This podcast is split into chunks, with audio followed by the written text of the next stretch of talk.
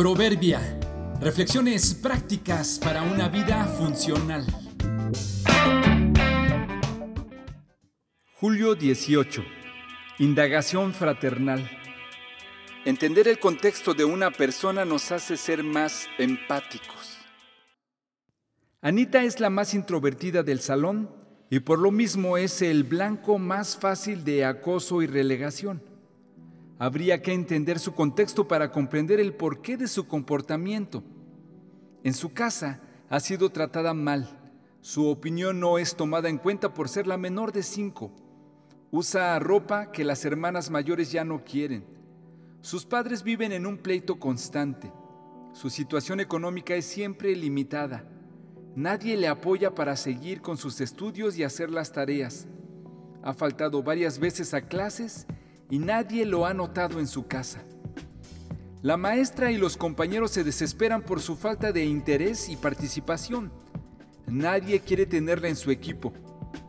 Pero tampoco nadie se acerca para averiguar el porqué de su actitud y desinterés. Si ponemos cuidado, hay anitas, no solo en la escuela, también en la empresa, en la oficina, en la familia y en el vecindario. Los conocemos comúnmente como los raros, porque no se quieren integrar y no hablan. Siempre tienen pretexto para no asistir o no participar. Nos desesperan y por su misma actitud y nuestra impaciencia los aislamos más.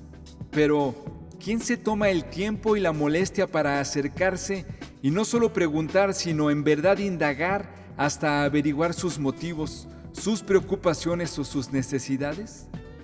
Es muy fácil catalogar y hacer conclusiones prontas, pero cuando entiendes todo el contexto, no se justifican las acciones y las actitudes negativas, pero tenemos mucho más amplio el panorama para intentar ser más comprensibles y empáticos. Si tienes una Anita cerca, no la relegues. ¿Qué tal si Dios te quiere usar como el instrumento para animarla? Quizás seas tú el único que pueda incluirla y eso puede hacer una gran diferencia en su vida.